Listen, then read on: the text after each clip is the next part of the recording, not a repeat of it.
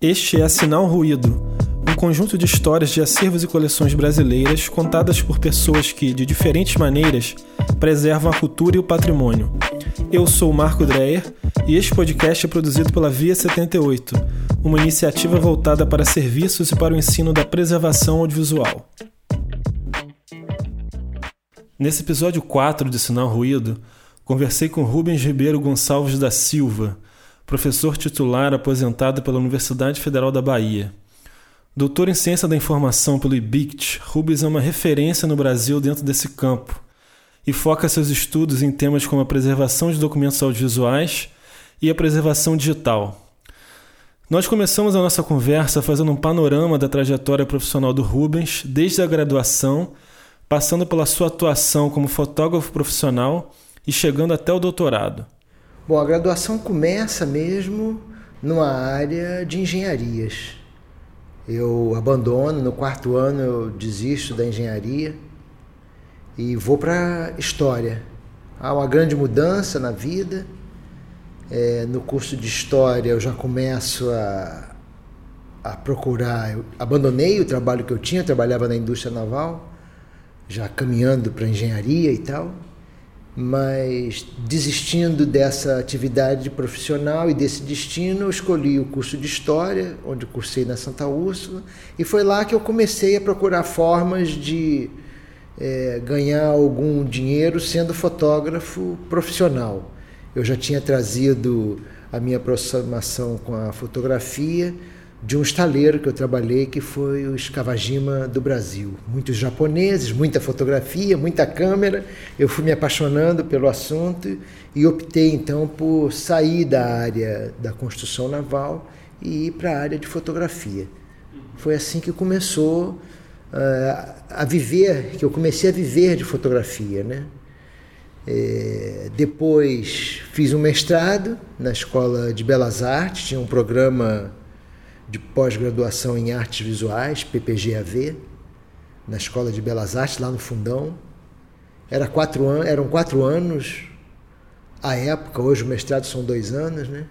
E nesses quatro anos eu continuei vivendo da fotografia, mas fui dando uma sofisticada assim na forma de não só de encarar o tema, como também de produzir a fotografia, né? E a partir daí é, abriu-se a possibilidade de pensar na vida acadêmica. Eu era praticamente um operário da construção naval. Abriu-se essa possibilidade de mudar para um ramo profissional assim da universidade. Eu tentei o doutorado na Escola de Comunicação da UFRJ, que tinha um convênio com o IBICT, Instituto Brasileiro de Informação em Ciência e Tecnologia, e fiz o doutorado lá, então. E a partir daí fiquei dois anos dando consultoria sobre digitalização para uma série de instituições públicas. E dois anos depois de concluído o doutorado, eu concluí em 2002. Em 2004 eu fiz concurso para a UFBA, onde trabalhei nos últimos 14 anos. Né? Então, se eu sair da, da engenharia com aproximação com os equipamentos. Passei pelo curso de História, fotografando excursões de alunos, fazendo as primeiras exposições, indo para o mestrado, onde eu pesquisei durante quatro anos a velhice feminina de camadas sociais populares. Fiquei fotografando durante quatro anos mulheres idosas que viviam em abrigos populares, elas não chamam de asilos, chamam de abrigos, né? E depois, o doutorado, eu trabalhei essas imagens que eu produzi no mestrado. Eu fiquei um tempo entre o mestrado e o doutorado, houve um, um lapso de tempo onde eu fiquei vivendo da fotografia, mas depois o doutorado, a, a bolsa também me ajudou a viver um pouco melhor. A vida era muito difícil como fotógrafo. Mas lá no doutorado eu já trabalhei na digitalização de acervos fotográficos públicos e peguei como experimento empírico, né, a prática, o exercício da digitalização, eu peguei os negativos que eu produzi no mestrado. Foram 700 metros de, de filme produzidos no mestrado, 35 milímetros. Esse material original foi doado para o Centro de Estudos Etnográficos da Mulher Idosa, que era um centro dentro das, da Universidade de Santa Úrsula. Então, esse é o caminho, então, que vem lá da engenharia, passa pela história, passa pelo mestrado, acompanha no doutorado. E eu faço o concurso, então, para a UFMA, em 2004, quando, então, ingresso na, na vida acadêmica do lado da docência, não mais do lado do estudante, pesquisador, doutorando. Né? E lá, o tempo todo, foi trabalhando com, com metodologia da pesquisa, que eu gosto muito, e também com preservação. Né? Atuando como fotógrafo profissional ao longo de 20 anos, o Rubens participou de diversas exposições que ele descreve aqui em mais detalhes. Bom, ainda na, na Universidade de Santa Úrsula, eu acompanhava muito expedições, excursões de alunos, principalmente da biologia, da psicologia, mesmo da história. E nessas viagens, que eram de ônibus, aquela farra de estudante universitário, eu ia fotografando em preto e branco, tinha laboratório em casa. E aí eu vinha para o laboratório, fazia aquelas fotos, voltava para a universidade e vendia a unidade, né? E com isso eu vendia muitas fotos para colegas. E essa, a primeira exposição surge dentro da Universidade de Santa Úrsula. Eu fiz, eu sempre gostei da, da de, de poesia, então eu gostava de fazer fotos e escrever uma frase poema. E eu fiz essa primeira exposição se eu não me engano, chamou-se Natureza Viva. É... Não, mentira, na verdade foi um concurso no Museu Histórico Nacional. Essa exposição é... que aconteceu lá, eu acho, eu não sei se o nome da exposição foi Natureza Viva. Isso foi no final dos anos 80. Ou se a minha foto chamava-se Natureza Viva, não lembro bem agora. Então foi um processo seletivo, houve uma bela exposição no Museu Histórico Nacional, na Praça 15. Começou, foi a primeira exposição. Mas fiz também exposições na, na Universidade de Santa Úrsula, onde eu botava as fotos preto e branco, um poema embaixo, esperando vender. Sempre vendia alguma coisa, né? Mas era assim muito anárquica, não tinha apoio, era uma coisa que eu fazia colando a foto em pedaços de cartão e dando uma fazendo uma curadoria a mais barata possível, né? E a partir daí até 2012, de 1988 até 2012, foram 30 exposições. Outro aspecto importante dentro da trajetória do Rubens é a sua inclinação pelo colecionismo, que já vinha desde a infância. E mais tarde, já atuando como professor, Rubens passou a aplicar alguns itens da sua própria coleção, como por exemplo equipamentos e suportes audiovisuais, como instrumentos de conhecimento prático em sala de aula. Já vinha desde pequeno com coleção de maços de cigarros, coleção de selos, coleção de chaveiros. É, depois eu fui dando essas coleções, que eram coleções importantes, não era uma caixinha cheia de coisas. Eram coisas que tinham uma organização. Desde aquela época eu já tinha essa preocupação em organizar, né, para facilitar a visualização. Hoje a gente diria facilitar o acesso, né? Mas eu já fazia isso. E continuou até hoje. É, eu assino muitos periódicos. Voltei agora para uma revista de fotografia que eu acho espetacular, que é a Zoom. Eu acho que é a mais bela revista de fotografia brasileira que nós já publicamos, do Instituto Moreira Salles. Perdi o número um, infelizmente, minha coleção começa no número dois. Estou doido procurando o número um, mas não encontro. E quer dizer, eu ainda mantenho. Aquilo que veio lá de trás, na verdade, agora, aos 60 anos de idade, né? volta a, uma revista de fotografia. Né? Mas houve, nesses últimos anos, esse investimento, participação em leilões, né? Pela internet, ou então indo em lojas, antiquários, comprar não só suportes é, de, de, de, arquivos, de filmes, seja o Matic, seja fita de rolo de som, é, 16 milímetros, rolos de 35 milímetros, fitas VHS, é, para usar em aula, né, como material palpável, para que os alunos não ficassem imaginando como era um quadruplex, por exemplo. Ele vai lá e pega, vê como é. Né? E, e assim também com projetores e filmadoras. Bom, equipamento fotográfico eu já tinha uma, uma quantidade muito grande que hoje a gente pode considerar peça de coleção, né? Não uso mais 35 milímetros, várias câmeras, Canon, Prática, Nikon. É, e hoje eu uso uma Nikon semiprofissional apenas para me acompanhar, não vivo mais da fotografia, né? Mas continuo com o prazer de fotografar. E voltando então ao colecionismo, né?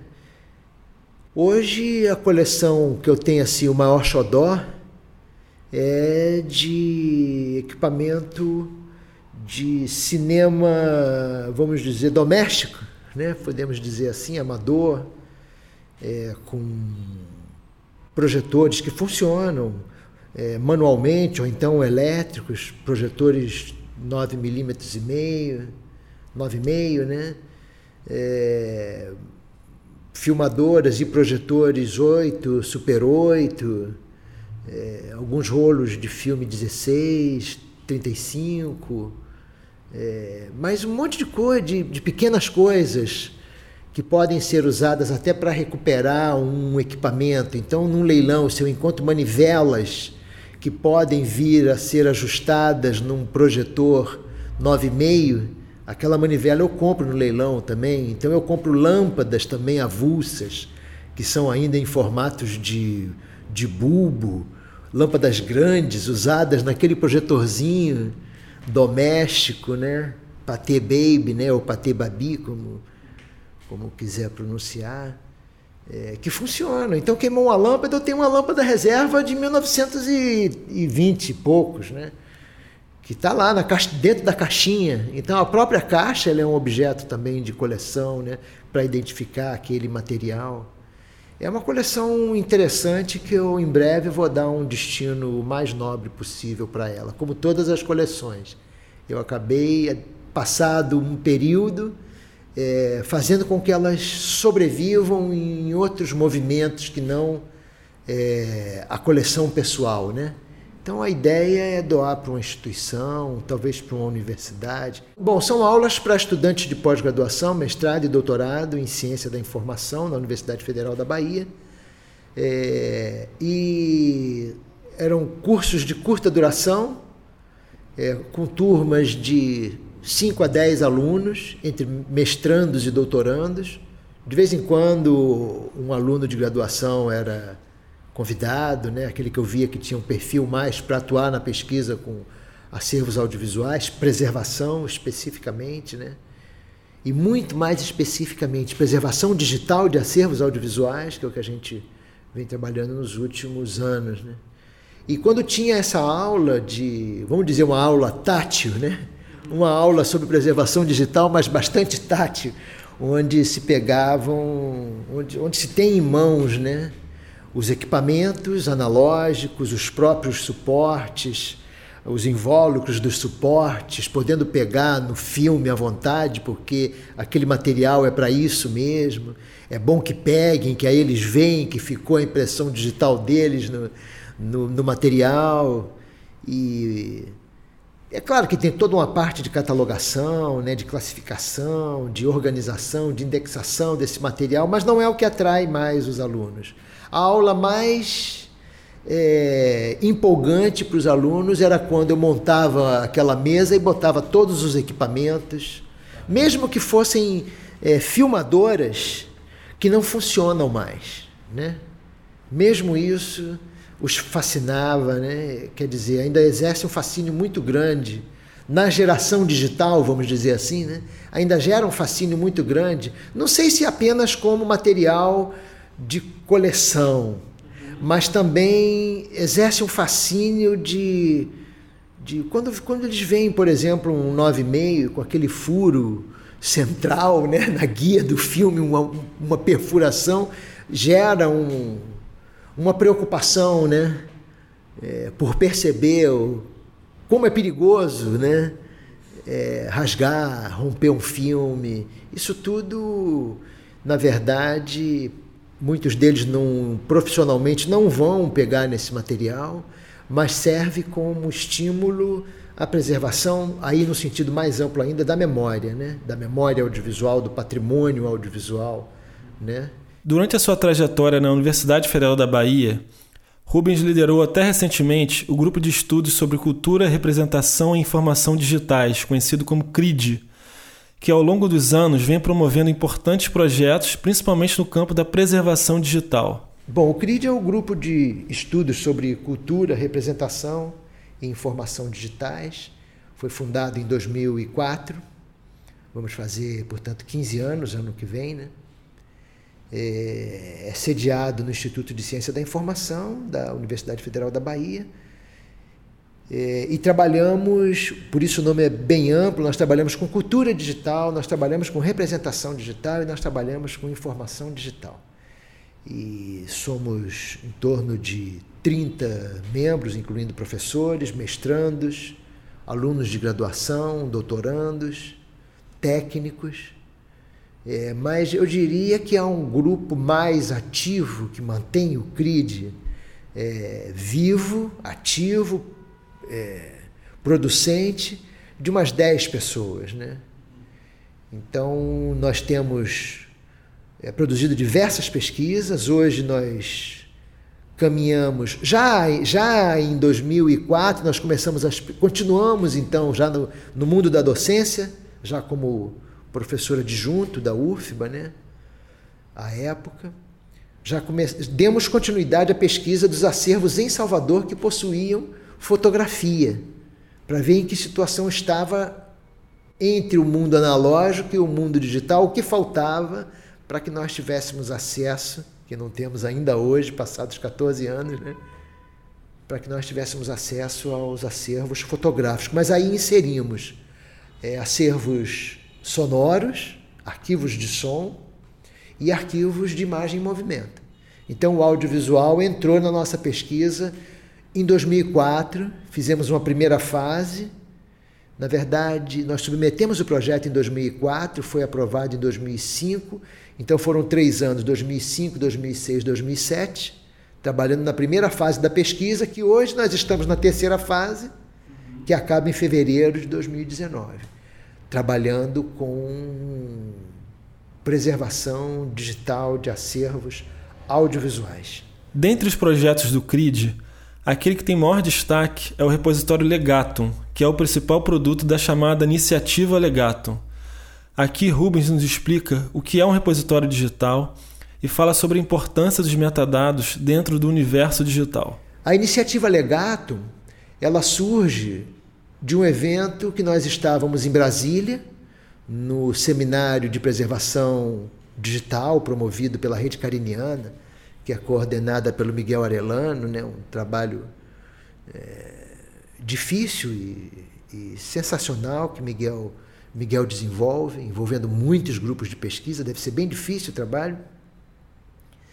E nesse evento eu levei um mestrando, um doutorando e dois graduandos, eu sempre levo os bolsistas, os, os, os estudantes do grupo de pesquisa, com os recursos que eu recebo para a pesquisa, eu levo esses alunos para os eventos, para que eles possam estabelecer relações, enfim, se, é, se misturar com as pessoas que atuam nesse, nessa área, fazer amizades, fazer contatos, né, conhecer pessoas, ouvir pessoalmente, ali presencialmente, os debates a partir das palestras.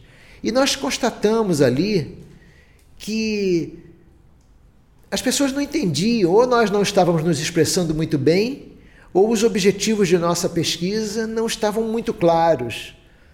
E nós, no aeroporto, já voltando, depois de constatar que houve uma sequência de dúvidas que mostrava que a nossa palestra não estava deixando claro o que nós estávamos produzindo, né? que era o, um repositório digital específico para acervos audiovisuais. No aeroporto, então, houve essa ideia. Bom, o legato, então, nós temos que criar uma iniciativa onde o legato seja um produto e que possam surgir outros produtos, sempre em versão beta, sempre numa versão aberta, nunca nossos produtos é, que surgem na iniciativa Legato, eles nunca serão produtos fechados, estarão sempre submetidos à crítica, à colaboração, à cooperação, é o que mais nós prezamos, é a cooperação, são as ações cooperativas os acordos, os convênios, se tiver que ser formal, que seja formal, se puder ser informal, que seja informal. É... E ali no site, então, da Iniciativa Legato, nós deixamos bem claro o que nós somos e o que nós não somos. Porque muitas vezes nos perguntavam, mas o que você, qual é o produto que você quer nos vender, né? E na verdade eu não estava querendo exatamente vender, eu estava querendo um parceiro. A iniciativa Legato, então, ela pretende, já há dois produtos lá, né? o repositório Legatum Sonus et Imago, são nomes dados pelos próprios alunos. Né?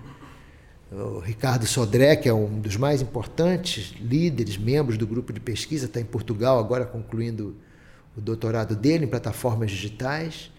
É, a ideia do Legatum é do, é do Sodré, né? e nós vimos trabalhando nisso nos últimos seis anos já. Né?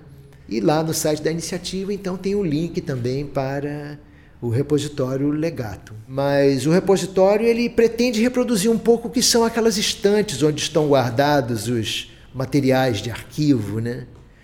É, sejam fotografias, sejam latas de filmes, sejam cartazes. Por sinal, eu tive uma bela coleção de cartazes também, né? É, e o repositório ele pretende ser uma espécie de local onde, ao mesmo tempo, eu guardo, eu dou acesso ao item específico em si, mas também a todos os dados relativos àquele item específico. Então, o cidadão, o consulente desses acervos, o usuário dessa documentação, muitas vezes pesquisadores, até, da, até cineastas, por exemplo, que querem usar material de arquivo, né, filmes de arquivo, é, você só chega ao item através dos metadados, né? Sem aqueles dados, por exemplo, de localização, em que estante, em que depósito, em que prateleira, você não sabe onde é que está, né? E no mundo digital isso se ampliou muito, né? Com a quantidade de metadados que você pode oferecer. O repositório Legatum, por exemplo, ele, ele pretende. É, há dois componentes nele: um componente de acesso e um componente de preservação, todo produzido com software livre, mas além de software livre, código aberto, porque muitas vezes o software é livre, mas o código não é acessível para você fazer alterações junto da criando, levando um selo de Creative Commons, né? É, e o legato, o repo, nosso repositório, ele é específico para acervos audiovisuais, não quero dizer aqui específico para arquivos de vídeo ou de imagem em movimento, se preferirmos, mas tudo que está associado a um acervo é, audiovisual. Um acervo audiovisual pode ter um roteiro de um filme, pode ter fotografia de cena, foto de still, né, como chama no cinema, né, é, pode ter pedaços de filme, pedaços, trechos de vídeos, né? É, cartas trocadas entre o diretor e algum colega, algum ator, né? algum, algum colaborador do filme. Enfim, tudo que compõe a documentação que surge, seja durante a, a criação, a produção, a realização de um filme de cinema, mas também de um documentário de TV, né? É, nós temos belíssimos acervos de TV né, no Brasil que estão se perdendo. É, e o, o, repositório Legatum, Sonus et Imago, que a gente chama mais o Legatum, né, ele pretende ser um lugar onde as, onde as instituições públicas possam reunir ali não só os itens de seu acervo, seja somente para acesso, seja para preservação e acesso, são softwares diferentes que nós usamos no repositório, é, produzidos pela Artefactual, que é, um, é .org, não é .com, é uma empresa que não visa lucro, é uma, é uma organização que não visa lucro, é tudo software livre, tudo acessível, é, código aberto, é, há muitas listas de discussão que congregam pessoas do mundo inteiro para resolver um problema que você tenha durante uma instalação, durante um aperfeiçoamento do próprio software. Então existe o software Access to Memory, que é a parte do nosso repositório, como eu disse, é como se fosse uma estante com, com filmes ali, né? É, o Atom, que é a sigla desse software Access to Memory, ele tem um conjunto de metadados que são específicos de acesso. Então, se as instituições, pode ser um arquivo nacional, uma fundação Oswaldo Cruz, que tem lá um parceiro nosso, o Arquivo Nacional é nosso parceiro, né? E também da Fundação Oswaldo Cruz, a Vídeo Saúde Distribuidora, também parceiro importantíssimo né, do nosso, da nossa iniciativa com o repositório Legato. Estamos num ambiente de pesquisa, não é ainda um ambiente de produção, o repositório. Ele é um ambiente de pesquisa que a gente espera que um dia se transforme em ambiente de produção. Então, naquelas estantes, vamos dizer assim, virtuais do, do repositório legato, eu vou chegar aos itens de cada instituição é, que vai descrever o material que está disponibilizando ali para acesso do público em geral. É, e as buscas podem ser feitas, então, num único local, que é o repositório, com acervos de diversas instituições. Um conceito interessante muito novo levantado pelo Rubens é o da chamada preservação digital distribuída, que inclui divisão de responsabilidades, além de poder de compartilhamento e de cooperação. Isso é um pouco difícil de levar à compreensão das instituições, porque todo mundo ainda tem uma mentalidade muito da preservação digital local ou do acesso específico pelo site da instituição específica. E o que nós queremos com o repositório legato é que as responsabilidades sejam distribuídas. Não somente o conceito de preservação digital distribuída, mas dentro deste conceito dividir responsabilidades também. Essa é a ideia do repositório legato um local que seja internacional. Nós estamos trabalhando, se eu não me engano, com oito idiomas, de países de idioma de raiz latina. Então, nós temos português do Brasil, português europeu, é, francês, italiano, romeno, espanhol, catalão, uh, italiano e mais o inglês como uma língua, como um idioma veicular onde outros é, eventualmente se comuniquem mais facilmente. Vai ser difícil conversar em romeno né, com, com um colega, mas ele vai poder colocar o acervo dele lá no repositório legato no idioma dele. Se eu não falo romeno, eu posso me comunicar com ele pela interface em inglês do, do, do repositório. É, e um dos aspectos que é mais tratado na preservação digital, além das responsabilidades, é que quando você tem um ambiente que é compartilhado, você não pode impor às instituições. Esse é um problema da preservação digital centralizada, né?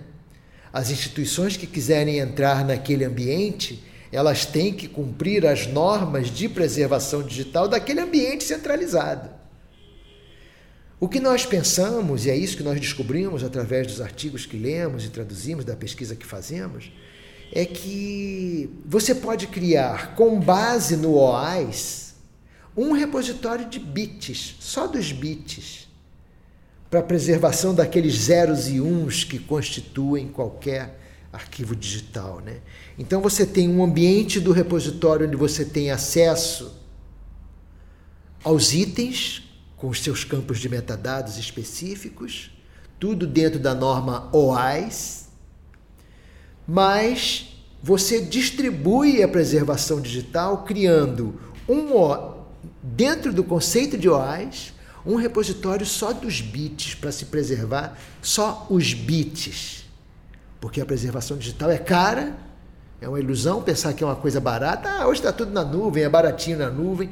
Não é bem assim, não. As coisas é tudo, é tudo caro, é tudo complexo. E o mais difícil é o conhecimento sobre esses assuntos. E talvez a nossa pesquisa seja esse um dos principais caminhos que ela oferece oportunidades de conhecimento sobre o tema da preservação digital mas o que nós oferecemos ali é uma reflexão de dentro de um repositório que foi criado no sistema OAS, além da divisão de responsabilidade, haja a divisão dos repositórios de bits.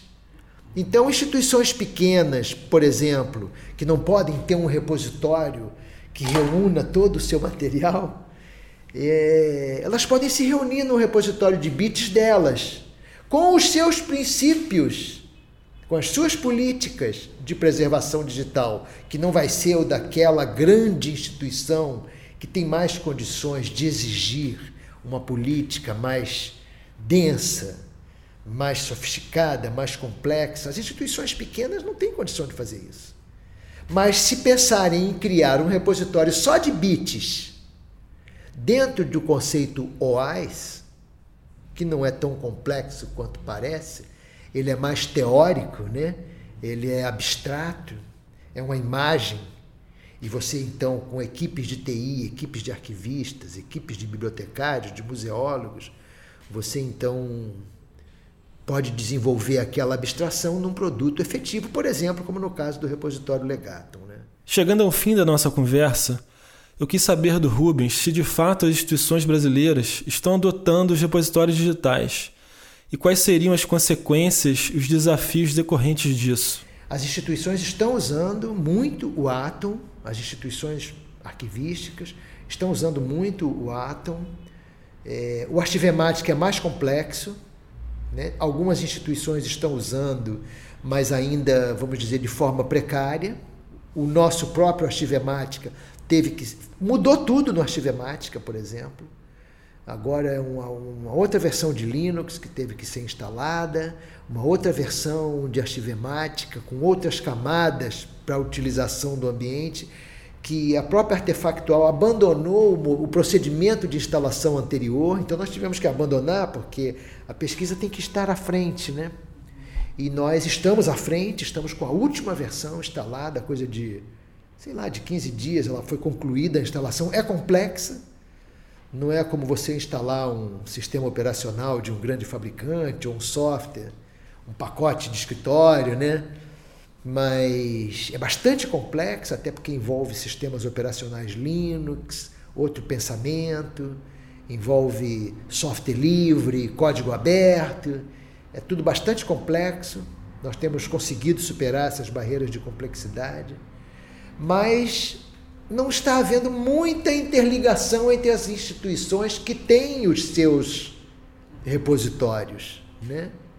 E quando tem, eu percebo, não sei se eu estou sendo assim muito é, equivocado nisso, muito pretensioso de fazer essa avaliação, é, ou muito cruel de avaliar assim, mas eu, eu, o que eu tenho percebido é que quando a instituição, em geral, né, de todas as esferas, tem o seu repositório, ela não está mais muito afim de mudar.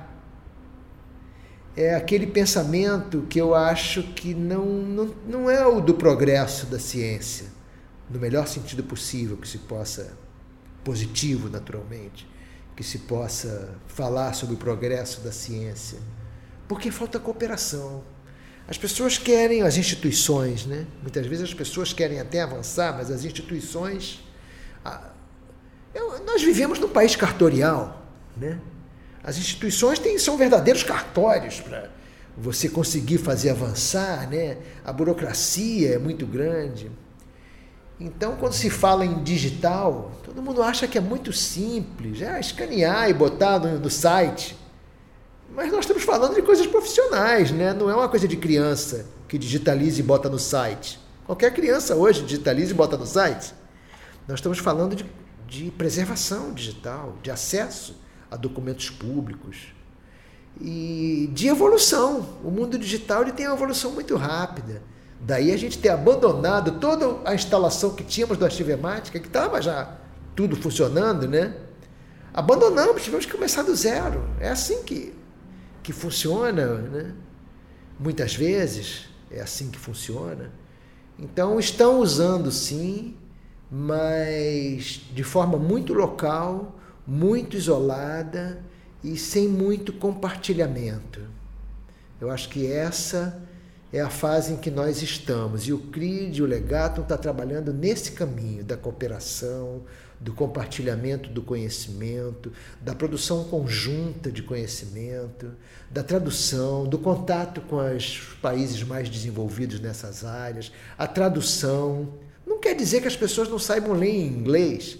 Muitas pessoas sabem ler em inglês, mas o número é muito maior de pessoas que não sabem, que trabalham nesses setores das instituições públicas, técnicos que muitas vezes vêm de camadas sociais desfavorecidas, que não tiveram condições de fazer cursos de espanhol, de inglês, de francês, aprendem muitas vezes de forma autodidata, né? mas artigos complexos como esse tem que ser traduzido para o português, para todos poderem ler, não ficar uma casta lendo em três, quatro, cinco idiomas, e o técnico que vai botar a mão na massa que não teve esse privilégio de ter acesso a outras culturas, a outras linguagens, a outros idiomas, de não, de não poder ler. Então, é, o que a gente quer é cooperação, distribuição de responsabilidades, ampliação do, da capacidade de compromisso e acesso para todos, num lugar só, que seja de todos, de todas as instituições, isso através talvez de um consórcio, e que seja de todos os brasileiros e de todos os interessados no mundo inteiro que queiram ter acesso à documentação pública do acervo do patrimônio público audiovisual. Né? É isso que a gente quer com o legato. Nós entendemos que hoje o poder se faz quando você compartilha, não quando você secreta as coisas, né? quando você faz só para você, é, tudo local, parece que isso não, não funciona muito.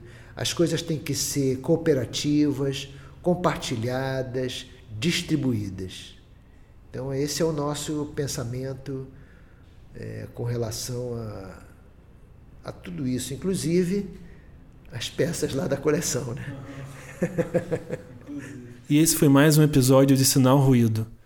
Se você quiser ter mais informações sobre a iniciativa Legatum e o repositório Legatum, é só acessar www.legatum.ufba.br. Até o próximo episódio. E se você quiser saber mais sobre preservação audiovisual, acesse www.via78.com.br.